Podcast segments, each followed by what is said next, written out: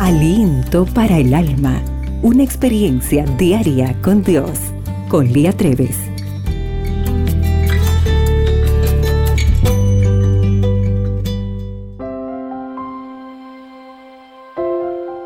Mateo 21:44 dice, El que cayere sobre esta piedra será quebrantado, y sobre quien ella cayere, le desmenuzará.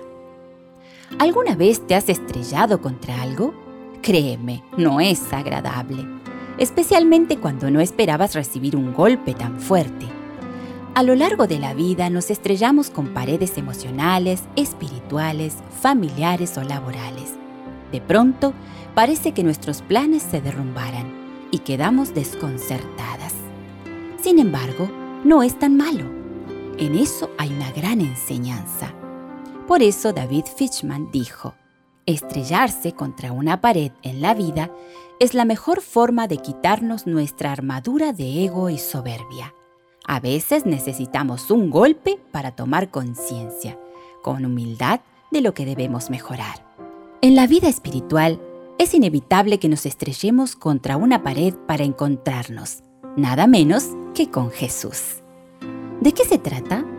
De una forma de aprender a someternos al Señor y disminuir el orgullo que nos tiraniza. Así lo dijo Elena de Huay en su libro El deseado de todas las gentes. Para todos los que creen, Cristo es el fundamento seguro. Estos son los que caen sobre la roca y son quebrantados. Así se representa la sumisión a Cristo y la fe en Él. Caer sobre la roca y ser quebrantado es abandonar nuestra justicia propia e ir a Cristo con la humildad de un niño, arrepentidos de nuestras transgresiones y creyendo en su amor perdonador. Y es asimismo por la fe y la obediencia que edificamos sobre Cristo como nuestro fundamento. Sí, amiga, encontrarse con Jesús resulta demoledor para el orgullo. A Él no podemos engañarlo conoce cada uno de nuestros motivos y anhela convencernos de que ninguna simulación es necesaria. Ese es el momento de reconocer nuestros errores y nuestra soberbia. En realidad, ese es un momento glorioso para nuestro crecimiento espiritual, ya que pronto podremos decir, he sido crucificada con Cristo y ya no vivo yo, sino que Cristo vive en mí. Lo que ahora vivo en el cuerpo, lo vivo por la fe en el Hijo de Dios quien me amó y dio su vida por mí. Gálatas 2, 20.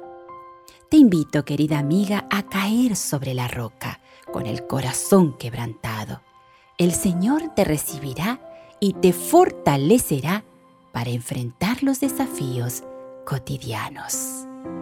Señor, toma mi corazón quebrantado y dame las fuerzas para continuar. El día hoy se presenta extraordinario y recuerda, para Dios tú eres única y especial. Aliento para el alma, tu experiencia diaria con Dios.